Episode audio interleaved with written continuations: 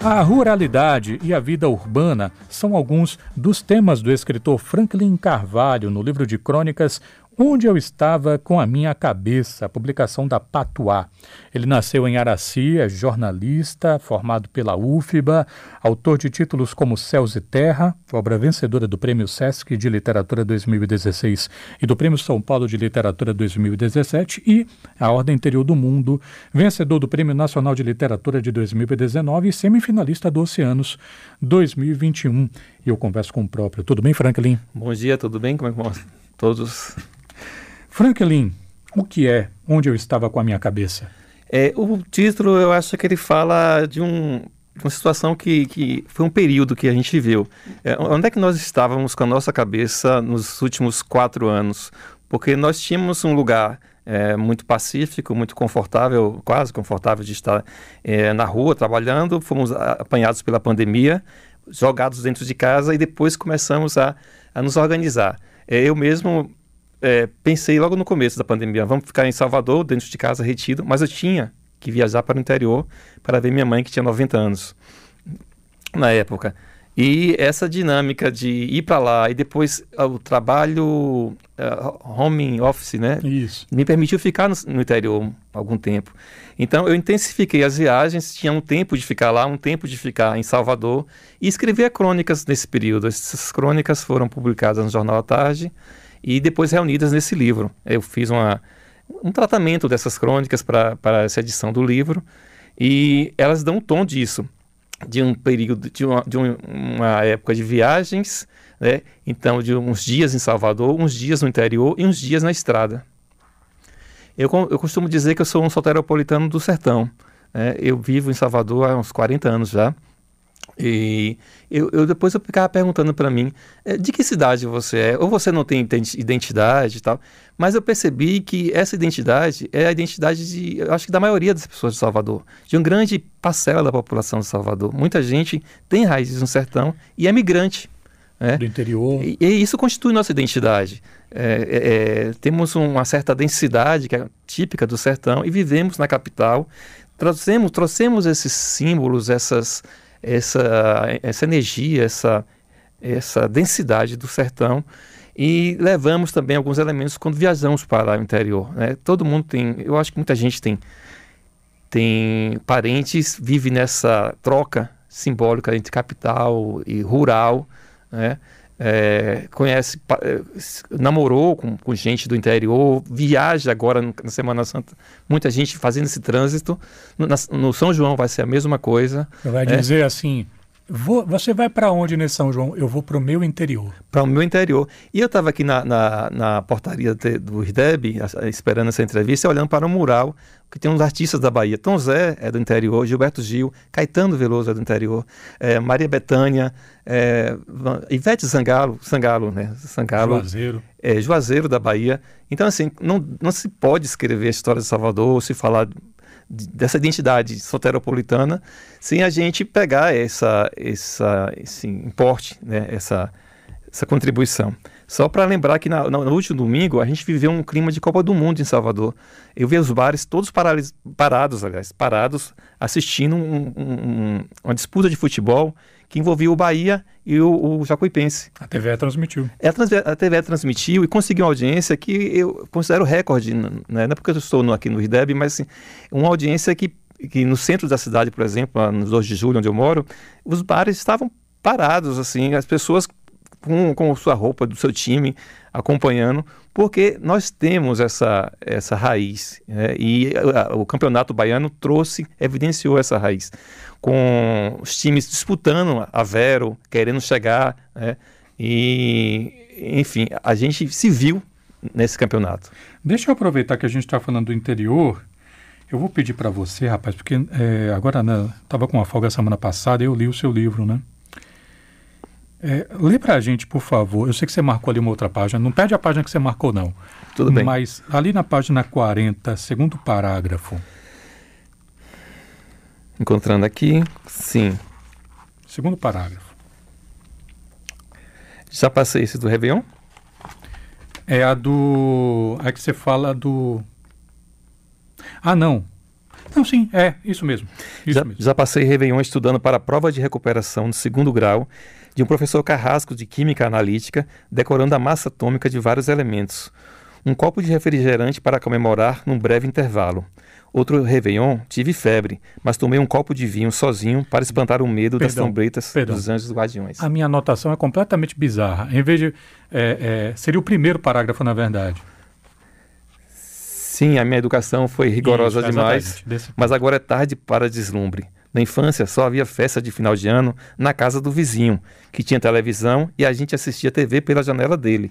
Depois, minha mãe comprou o aparelho lá de casa e percebemos que a festa era só dentro da TV e que a TV era uma casa do vizinho dentro da nossa sala. Eu acho que minha mãe, que é do interior, entre rios, acho que ela teve uma situação parecida. Não sei se meu pai, né? Mas imagino que sim. Muitas pessoas do interior naquela época, não, né? TV era coisa para algumas pessoas tinham, então tinha que ver pela janela, né? A gente sentava na, na casa do vizinho, no, no- no chão né, da sala dele, para assistir, eu e meus irmãos, e tinha, tinha horário também para a gente ter acesso a isso na casa dos outros. Página 57, página 3. Não, não. Página 57, parágrafo. Deixa eu ver aqui, se minha, minha anotação é completamente louca. É 3 mesmo. Em frente à Secretaria de Segurança Pública, um policial que vigia o prédio acha que eu sou uma pessoa confiável para um desabafo. Com o queixo, aponta homens que passam em outra calçada e diz: Olha ali, tudo bandido armando bote. É isso dia e noite. Não sou de esquerda nem de direita, sou para frente. Mas ninguém gosta de ver policial na rua, nem as pessoas honestas, não sabendo elas que não consigo ouvir tudo por causa do barulho. Deixo-o chorando as suas pitangas e volto para casa. É noite, afinal. Em vários momentos do livro, Franklin, você se mostra como essa pessoa é, tímida, né, na sua, quietinha, que se esbarra a todo momento com pessoas que por algum motivo olham para você e dizem: "Ah, vou desabafar com ela, vou disparar para ela". O quanto isso pode ter a ver com o quanto a sua infância e a sua origem de repente podem explicar esse personagem que você é. Eu tenho consciência de que tem um, um jeito de bom moço, uma cara de bom moço. Tem até uma crônica aqui que eu falo, que eu ia passando na rua um domingo de manhã e um bêbado falou, a benção, padre. E eu disse, Deus te abençoe, meu filho. E você não é padre. E não sou padre, né? Mas assim, eu acho que eu inspiro essa confiança e as pessoas chegam para desabafar. É, tem outros relatos que eu faço aqui no, no livro, é, de motorista de aplicativo, de barbeiro. É, eu acredito que no interior existe essa essa confiança de você se abrir com o outro, né? e as pessoas talvez vejam isso um pouco em mim. Assim, a mim me consideram professor, também não sou professor. Muitos me chamam professor, porque eu ando com livros embaixo do braço, né? e é isso talvez inspire alguma confiança. E eu sou uma pessoa que tem um certo mau humor tal, mas eu, eu tento não transparecer esse mau humor. Né?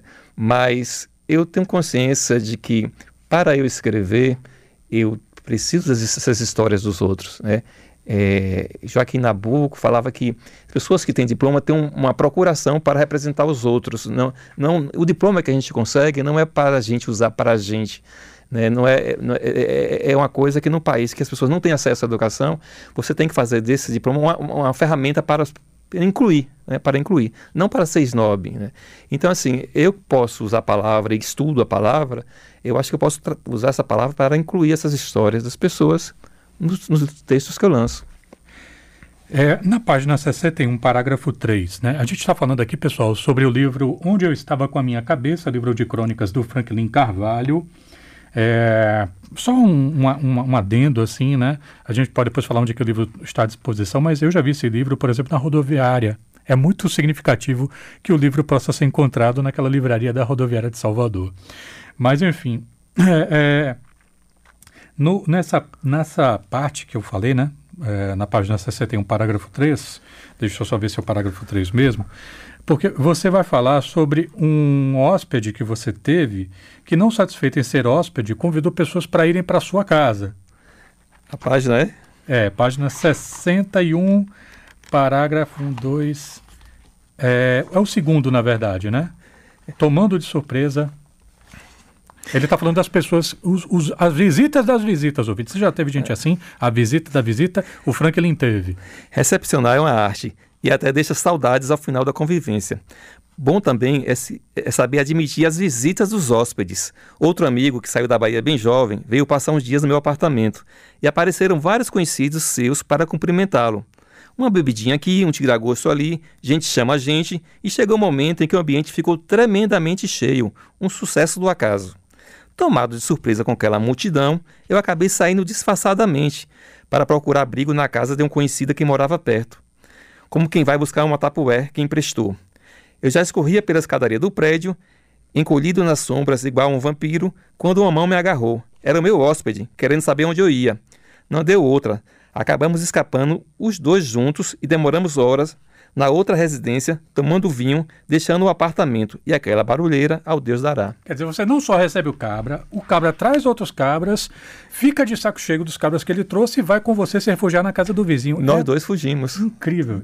Tem uma fala do Ariano Suassuna, que volta e meia a gente encontra aí pelas redes sociais, em que ele diz assim: tudo que é ruim de passar é bom de contar. Isso. Você concorda? É, depois a gente expira aliviado, né? E depois, assim, eu voltei para casa e encontrei a casa intacta. Foi um risco que, que eu corri, mas, assim, é, a gente procura paz, né? É, esse eu... livro, Renato, eu acho, eu acho que ele tem uma coisa assim. É, é um livro que pode ser lido na praia, no ônibus. É, de, inclusive foi feito crônicas feitas para o jornal, né? Para que as pessoas lessem com a maior com brevidade, né? com leveza. É, a, a revista muito do Jornal à Tarde para que as pessoas leiam nos seus intervalos é, e levem e, e passem adiante, é, contando histórias que são cotidianas mesmo, né? É coisa da crônica. É, é isso, gente. É, gente. Às vezes a gente fala assim como se fosse de absoluto entendimento, né? Uhum. É, crônica, muito grosso modo, seria esse registro de algo que não é, ficcion, que não é ficcional, né? Uhum. É uma coisa, digamos assim, uma coisa que se passou com você, um pensamento, coisa do tipo. E o nosso ouvinte Jairo disse aqui, é, o Jair é taxista disse aqui, ó, já passei por essa situação que vocês estão abordando sobre assistir televisão na casa do vizinho. Esse fato tinha nome, televizinho. Televizinho. Hoje os equipamentos chegaram mais nas, nas casas, né? as pessoas estão com celulares, é uma parafernália. Entender essa tecnologia também é uma coisa que, que eu procuro. Como eu falei assim, eu olho a cidade grande como uma pessoa que veio do interior e olho o interior como uma pessoa que veio, é, está na cidade grande. Talvez eu não volte nunca a ser um sertanejo é, como era quando morava lá, nem chegue a ser um, um, alguém da capital, um urbano, completamente urbano. Mas eu acho que isso me dá uma possibilidade de olhar diferente, porque as coisas para mim não nem sempre foram como são. É assim, a pergunta é como é que chegamos até aqui? Como é que, como é que o Carnaval da Barra chegou a esse ponto? Porque eu vi, é só para contar uma coisa assim de, de, quem chegou em Salvador, eu vi o Carnaval da Barra, um pequeno palco, onde eu, adolescente, com 14 anos, chegando em Salvador, fui participar. Depois esse, esse, esse carnaval, fui tomando mais ruas e mais ruas, e hoje é uma coisa que eu mesmo me sinto tão intimidade de olhar o tamanho do Carnaval da Barra. E a prefeitura está tá cuidando de pensar novas, novas soluções para esse carnaval. Mas eu vi isso, né, nesses 40 anos, mudando. eu vou ler uma aqui, porque é, tem um, um, texto, talvez, talvez tenha sido que eu gostei mais. A Crônica Azul da Cor do Mar. Se eu entendi bem, você foi. encomendaram para você falar sobre uma senhora chamada Dona Raimunda, que tinha morrido. É uma vizinha minha. Uma vizinha sua. E aí você começa dizendo assim: Solange, eu não sei se vai dar tempo de fazer o texto, porque tem que ficar pronto até domingo, não é? Mas como foi isso? Marca a missa para homenagear a pessoa e só depois inventa de ter discurso? E quem vai ler lá no altar? Eu não posso, porque eu sou tímido, fico tremendo em público. Aí, assim, apesar dele dizer que ele não não conhecia bem, não sei o quê, o, o Franklin começa a falar de várias coisas sobre ela, né? Coisas muito tocantes, né? E aí ele ter... Não sei se eu se você não gosta de ouvir final de crônica, sai um minutinho e volta que o spoiler terá passado, tá? Um minutinho só. Mas ele não acho que, que compromete a leitura, não, mas ele diz aqui. Maria Raimunda de Assis. Va... Pode colocar no final. Maria Raimunda de Assis Valente, mulher admirável, que dava merenda aos porteiros e gorjeta aos taxistas do bairro, e bala às crianças no dia de Cosme e Damião, que não se incomodava com as festas dos vizinhos, que acolhia os solitários e não julgava ninguém. Voltou ao interior na última semana de vida e não pudemos nos despedir. Agora está no céu, porque é mais fácil entrar gente simples, ainda mais sabendo cozinhar. Vê a Baía do Alto, vê todos os santos e comunga com eles um azul que não tem tamanho. Gratidão da família de amigos, saudade que findará no reencontro eterno. É trecho aqui dessa crônica.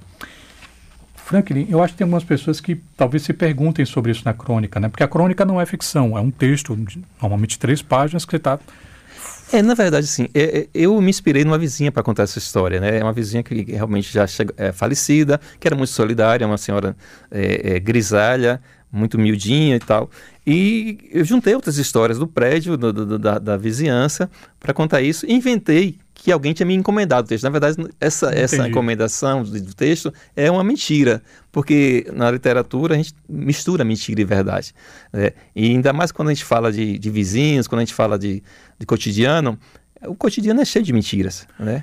A gente ouve, tem termos aí na Bahia para se falar de, de mentira, é, a gente ouve e a gente tem que prestar atenção nas mentiras que o povo conta, porque essas mentiras preparam a, as ações das pessoas, influenciam as pessoas.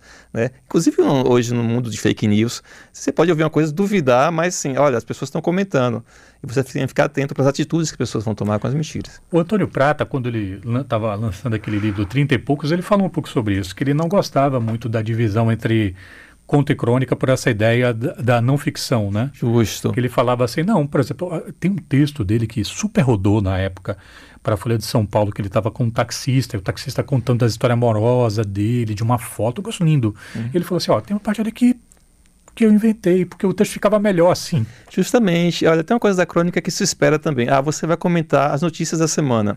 É, é muitas vezes, o que está sendo comentado das notícias da semana é uma falsa polêmica, uma polêmica que às vezes não importa. E as pessoas estão todas comentando aquele assunto, né? e eu prefiro fugir dessa polêmica e, colocar uma pauta, uma pauta diferente, uma, uma conversa diferente. Porque é, vou chamar a atenção das pessoas para outros fatos que são importantes também e que não estão na pauta do dia. Eu não vou ficar discutindo, por exemplo, o, o reality show da semana. Eu prefiro achar. Teve dia desses que eu falei sobre uma feira nova que está acontecendo no centro da cidade, na estação da Lapa. É uma feira que está tomando a Avenida Joana Angélica. Comentei dos personagens dessa feira. É, e, assim, pelo que eu sei, a imprensa ainda não, não descobriu essa feira. É uma feira que está mais importante hoje que a Feira de Sete Portas. Assim, então, estou trazendo uma pauta que não é. Eu não estou comentando o que jornais estão publicando, eu estou inventando, quer dizer, estou propondo, sugerindo uma pauta nova entendeu? E também mostrando tipos que não são enquadrados normalmente, né? Do, do camelô, da importância do camelô no centro da cidade, porque o camelô garante certa segurança também para os transeuntes. Aquele, aquela multidão de camelôs é uma multidão de pessoas que são vigilantes, que estão ali é, interagindo entre si.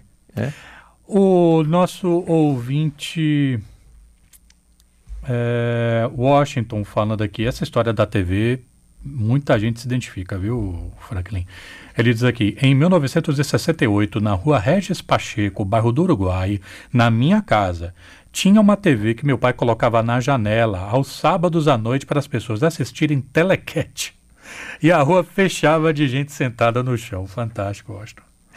Queria agradecer muito aqui pela vinda do Franklin Carvalho, que veio falar um pouquinho sobre o livro Onde Eu Estava com a Minha Cabeça. Onde é que o pessoal encontra o livro? Bom, esse livro está, como se fala no jargão, né, nas melhores livrarias de Salvador. É, ele está, né, posso citar aqui nome, é DM, Escaris, na Shopping Barra, né, no, no, no, na rodoviária principalmente, que é, acho que é uma das poucas livrarias que o pessoal do interior tem acesso, porque no interior é raro ter livraria, mas o pessoal que transita para aqui para Salvador e vice-versa tem esse contato lá. No meu Instagram também, Franklin Carvalho 2017.